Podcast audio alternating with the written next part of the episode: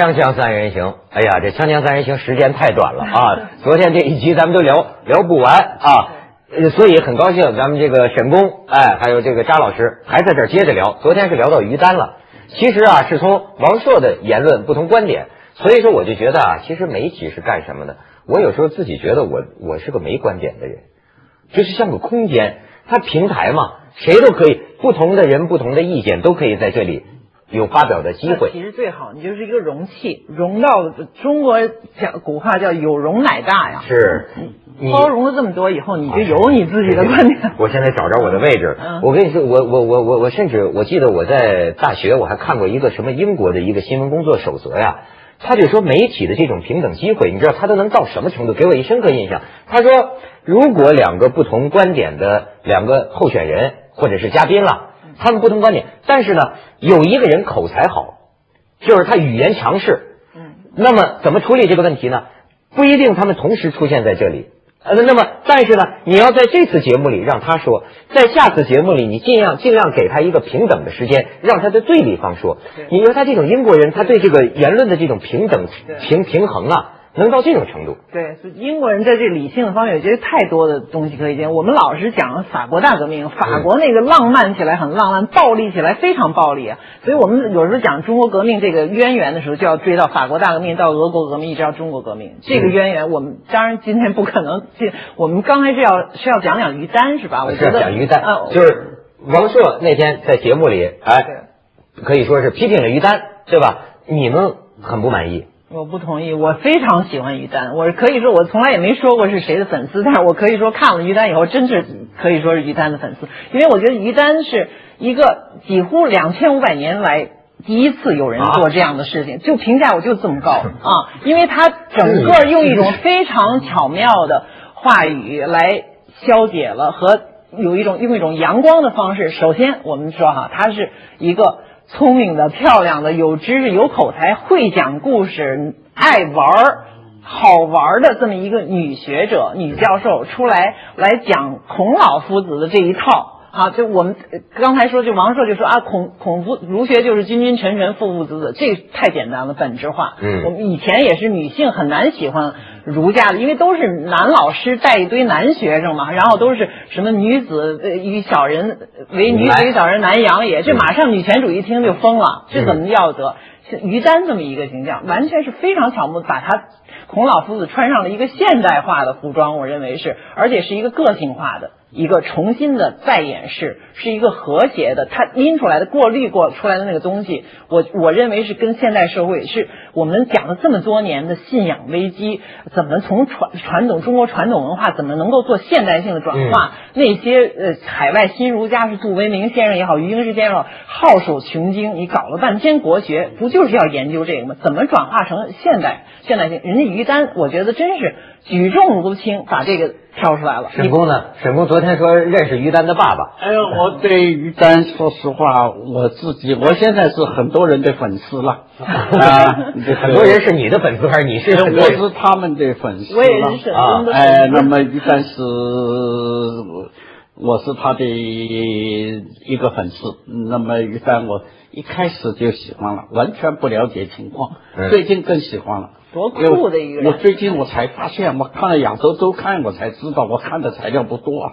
亚洲周刊上最近就起诉了这个于丹的经历啊，啊，他是一个玩家，嗯而且他在这个广播电视行业里边有很丰富的经验，呃，这个他帮助了很多节目的策划等等。这包括我们节目，啊？就是开策划会他是电视界的一个老师，因为他的本行其实是广播电视，你对，知道吧？又是？古典文学，又是传媒，哎，所以我才说一句话，我跟家里人说，于丹的成功叫做，呃，标一句古文来说了，良有益也啊，是有原因的啊，嗯。并不是忽然报个大名啊，不是这么一回事情啊，所以人家说他，比如说错解呀、歪解呀，这个你怎么看呢？呃，脱解歪解，我觉得，呃，首先我不研究这些东西的，我觉得大体上，呃，于丹这个这个我们编稿子的人都那么说了，呃，路线方针是正确的呀，这是路线最重什么路要的了？。这是什么路线方针呢？哎，什么路线？他就恢复这个传统嘛，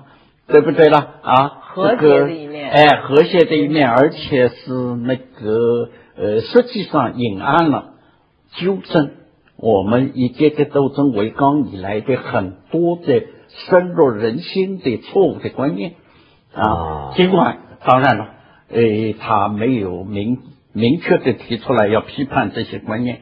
这个无所谓，它里面确实，你说它心灵鸡汤，我们不要那么学术势利眼的说啊，你这个就是通俗化的东西。美国一整套的心灵鸡汤有它的。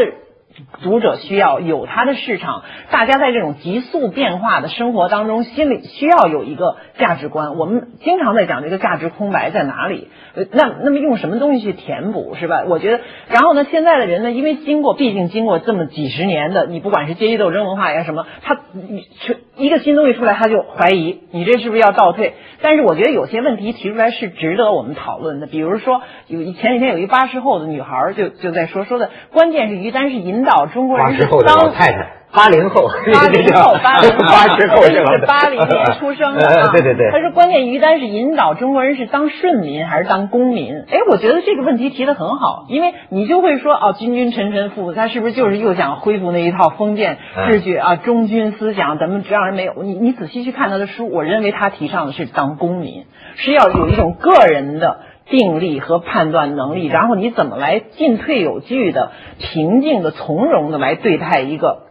纷乱的世界，变化的世界，我觉得他不是提倡一个没有脑袋的忠实忠于一个什么什么秩序。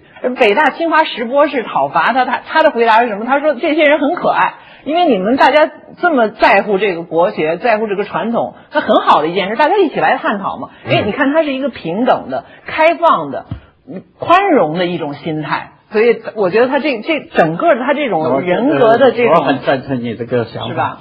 言多必失。可能会有讲错的地方。对，我回忆起，在他以前有一位也做了很大功劳的，可是不善不像那个于丹那样会说。嗯，余秋雨先生，余秋雨先生应该说，他对中国的散文的发展啊，等等啊，思想的开放啊，等等啊，做了很多工作的。嗯嗯。可是呢，我们可以纠正于先生的很多错误，可是不能否定。于丹也一样，你可以起来纠正他，可是你不要否定。包括王朔，你说说对说余秋雨，说武侠，余秋雨的风格也不是我最喜欢。我公平说，武侠我也不爱看，武侠我也是见着就就电视上武打的，我马上就换频道。但是有这么多的人喜欢，他有他的角度，他有他的原因，你不可以说出来说我对武侠的看法，那就要定调了。你们这都是都不入流的啊！这武侠哪有什么诗？呃，小说的标准就是在这儿，那这是我觉得是不。但是，呃，也有的这个知识分子提出啊，这个武侠里边隐含着的一种东西，就比如说，那你看这个东西，人与人之间不讲法治，为点个人恩怨就大打出手，血流遍地，这种所谓嗜血呀、暴力啊，这这这，咱看了习以为常，咱当当个很好玩的东西看，这个里边有没有问题？有问题是有，我觉得这都是可以讨论的。我觉得是有问题，可是任何一个东西，你不能够全部奉为人。人生的一个宗旨啊，等等啊，就看他的我们的出版业的好坏，就看他的精神跟大方向。而且你说你要细谈这个，就像你说。大片儿很多暴力，大家就说这都不能看了。那首先你是不是应该先谈电影？首先应该有个分级制度，就像你说这个骂脏话一样。我周围生活为什么我不在意？我周围生活里面不论男女，那说脏话的人太多了，非常生猛的。我的有些女朋友讲话，但是要看什么场合。而且这种问题都变成就是媒体要不断澄清，要讨论，就是已经其实又是一个例子，证明我们的文明的基本的常识已经都到了什么程度？混淆，不知道怎么办。这好像在什么地方说脏话还是什么，这都不清楚了。是，其实这中国的以前都是很大家都很知道的。我我脏话，我觉得这个问题，我到现在说一个外行话，我这老头儿现在拼命在研究那个言论中间的误搞啊。恶搞，恶搞，恶搞，你叫恶口误的，哎，对口音，这词好，误搞以后就叫误搞，嗯，呃，这个呃上海话叫误搞，哦，误搞，误搞，这这上海写作乌七八糟的，哦，误哦，误搞，误搞，嗯，这个跟脏话的区别是什么呢？我至今也不懂啊。我觉得恶搞吧，你们就说用你们的词儿吧，嗯。恶搞现在很流行了，嗯。而且认为是呃犬儒主义的一种表现呢、我看理论上探讨啊 a l 犬儒主义的一个表现。嗯，当我没法正当表达意见的时候，我只能用犬儒主义的办法，或者是不调教说话，消解的。或者是恶搞。其实你要这这样说看，王朔那九十年代的小说也可以说是恶搞的先驱，在某那种当然程度上，我我有点真是我有点对他，他现在脏话的我我没看那么多见，我也看不到呃那些多报纸什么嗯。可是当年这些东西我还欣赏，我们因为看我是很有快感，因为我很对大家说，我我我就觉得，就是甭管说一千道一万，他这个王朔呀、他的成就是否定不了的。功不可没。否定不了我。在四十年代在上海是看小报出生的呀，你们都没看过啊哦，？对对，啊，哪天跟我们聊聊这个啊。这些小宝啊，啊了解。对对对，咱们先去一下广告，锵锵三人行，广告之后见。现在也有一种意见就，呃这个反对孔子，就认为这个孔子实际上没那么大的格局，呃，吹的就是《论语》吹的没那么大。呃包括他提出的一些东西，也是因应当时的情况。尤其你比如像典型这种代表性观点，就是你的孔子提倡这种等级、尊卑，讲这个克己复礼，整个这一套，还甚至还认为这是流毒几千年的东西。沈公您怎么看？哎呀，你说的这个问题太关键了，为什么呢？呃，我跟您介绍，我是当年的批林批孔的时候，我在这个达到孔老二是吧哎，我在里边是积极工作的，嗯呃，我做的小职员了，嗯我是专门做会议记录、整理简报等等呢，嗯可是我很行用。呃，很荣幸啊！我始终认为我的光荣历史中间的很光荣的意义，我到了批林批孔小组了，我跟谢金义同志领导下工作，呃，所以呢，你说的这个问题呢，对我来说很关键。我当年是积极的学习，嗯如果跟当时所接受的比较起来呢，那我觉得于丹所做的事情是大部分是恢复历史真相，没有在掩盖的史真相啊，是吗？啊，因为对我来就，所谓孔子的原意，哎，对对对，他把孔子的这些思想原来的东西加以表述。嗯，这个跟我学的那些，我当年是从斗争的观念去看的。您能不能给我举个例子，就是他的真意是什么？哎呦，我一下子我没准备，我来补充，比啊如顺便就是说，比如说他说道不远人，他就这种日常生活当中的审美的态度，比如说也是其中一个，就是说他最喜欢的学生那个是那个颜回是沐浴春风什么等等，这日常我们一一想就是孔子都是很很拘谨的，就是要尊尊呃尊呃忠君的，怎么怎么怎么样，反正反正总之了，我就觉得他的这个，因为孔孔老夫子也是很爱玩的一个人呐。他就是，所以我为什么说他他这个这个于丹是他女传人呢？现代女传人，她的生活态度不是光是这么一个激进，整天坐那儿板着脸教训人的。他对他各个弟子不同的态度、不同的才能，他因材施教，他各种各样的评论都是很不一样的。嗯我们最后把他的形象固定为一个，我们最后就是什么孔老二。然后这个本身就是我觉得黑白分明，老是非常绝对的谈。刚才沈工还说了一个，就是说他不仅批林批孔，当年还得更奉命批胡适。到现在回想起来，其实胡适是他认为是更更正确的也好，更对的，就是这种自由的心态。你要包容不同的流派，对吧？嗯我不知道您对这个胡适的这个就跟这胡适当然了，因为我当时不是我年纪很轻，我在三联书店工作，我可以告诉大家，批判胡适的八本文集都是三联书店出的。当年是当局，我认为是一个开明的方针。这个当局不知道上面是谁的主意，这些书不用人民出版社的名义出。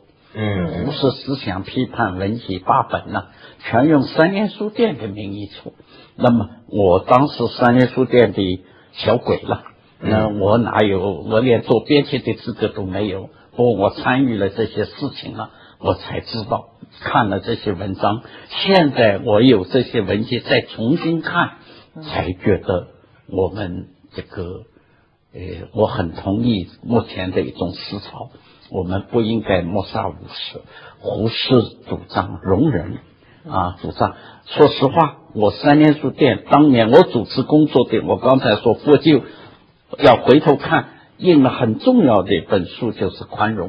对，啊就是，宽容这本书，黄黄龙的宽容嗯，现在印了，当年呢八五年的时候，沈公一主出来就印十五万了对对对，现在已经有十个、十五、十个一本了。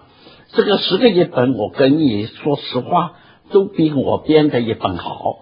嗯嗯还真是，您说这个我特别心有所感。我我你看我是媒体的一个一个镜子了哈，我特别能感受到现在中国这个社会这个媒体环境啊，特别的奇怪。一方面来说呢，干什么都行，嗯嗯嗯，干什么无法无天，干什么都行，是吧？男盗女娼怎么都行对。但是呢，另一方面，你看我作为一个言论节目主持人呢、嗯我又觉得特别的这个自我设限，特别的不敢说。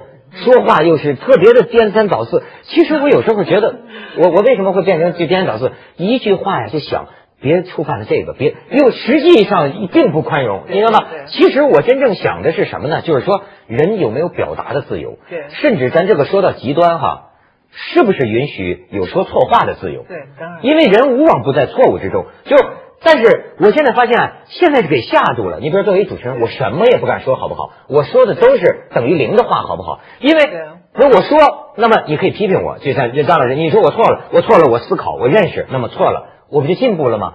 我也我虽然对美国不了解哈，但我会我假想，我假想美国嗯应该是一个什么？你总是说真心话的，是吧？我说的可能是错的，但是我说的一定是我心里想的。还有一个就是说，美国是一个有基本的社会共识，又同时是宽容的。我觉得这两个是必须都两个都要有的。你如果社会这个价值观是混乱的，没有一个基本的共识的话，你不知道什么是对的，什么是错的，这样一个标准，那样一个标准，嗯这个也容易就乱打仗。我说实话，呃我倚老卖老说一句话，嗯，对窦窦文涛先生这样的小伙子要管，要严加管理，可是不是那种管呢、嗯怎么管？呃我当年接受过一种另外一种管理，嗯也不断的说你的这个错了，那个错了，嗯不是指出你过分了，老指出你做的不够。就八十年代的时候，哎，八十年代那个时候，怎么忽然之间说是，呃，这个你们怎么不讲人道主义啊？怎么不宣传人道主义啊？不宣传人的价值啊？我们不敢宣传呐、哦，这没有什么啊，这应该宣传啊，等等的。所以呀、我觉得现在的管理啊，就应该是从两方面来管理，嗯一种是过分话讲的。讲过分的话了，啊还有一种是没有讲够，现在没讲够的地方太多了。是是是，是啊，我觉得，所以我的结论是，有意思。对你这个文涛应该严加管理，严加管理。应该用这种办法管理，对我不能老说你讲管的让他如沐春风，不能如履薄冰啊！这年轻人指条明路啊，往哪儿走啊？是吧？锵锵三人行，广告之后见。王朔说这个说于丹，你这盛唐怎么能这么说呢？说其实且不说于丹说的不是人民生活很苦的很苦。其实他说的，人家于丹引的是余光中的话，就是咱们且不说唐朝人民生活很苦，怎么能把一个这么大一个唐朝中国文化这个历史都很复杂的，每每一个朝代都很复杂。你要说是就是因为打仗，那哪个朝代不打仗？底层人民经常有很多人生活不怎么好，但是盛唐的这种就是长安盛况，也不是光是八方来朝，就是皇帝在那儿威风。他那个市民生活的繁荣和发达，也有很多史料记记载的。你要对，你各同种看法的方面，你不能把一个大唐朝一下简单成一个，就打仗这件事儿。沈工说说，哎，我这个这个这方面我嗯没什么新的观点了，我也觉得是，我想的说的是个题外的话。啊。哎，我经常跟张建英请教问我们题的感觉，开头知道他是小说家，嗯。请教小说，嗯，后来知道他是 English 专家，啊哎呀，我不会讲 English 的时候都要问 我今天才知道还要跟他请教古文，哦我得到了很多古代的知识。哎呦，没有没有没有，哎这个是不能这么讲。我很感佩，我要受攻击了，嘛。对对对啊。所以，哎，你刚才这个沈工也启发我呀，就说像我们这个年轻人如何自新呢？改过自新呢？我跟你讲，不是都在讲佛经吗？我倒是得到一个我个人的学习观，就是《华严经》里善财童子，我我个人挺倾向于他那种学习态度。说善财童子啊，就是五十三参嘛，五十三参就是各行各业的人，就是三人行必有我师，择其善者而从之，其不善者而改之。就对我来说，那些你们不喜欢或者我暂时不能理解的部分呢，跟我没有关系。但是它总有我可以学习的探讨的地方。其实他佛家从在印度这个传统尤其发达，就是这个所谓 debate，就是探讨。他要互相要要争吵的，要争吵从从学徒期间就长期的要争吵，所以他印度这里面这种谈禅各种流派，他在那儿互相争论，这是一个很大的传统。那么说到一直到现在，我们当然佛教到了中国就有流王变朔的批评和你现在的这种反批评，你们之间也构成一种辩论吗？构成一种张力，我们可以探讨，但是就不要你死我活，就不要变成你你错我对就行。所以你这你这嗯是啊，那个佛在在印度为什么就中国人一说啊，他们就谈到最后就搞民主了嘛？最后这个路径不同，他们怎么发展民主，跟那个佛教传统和历史上的争辩。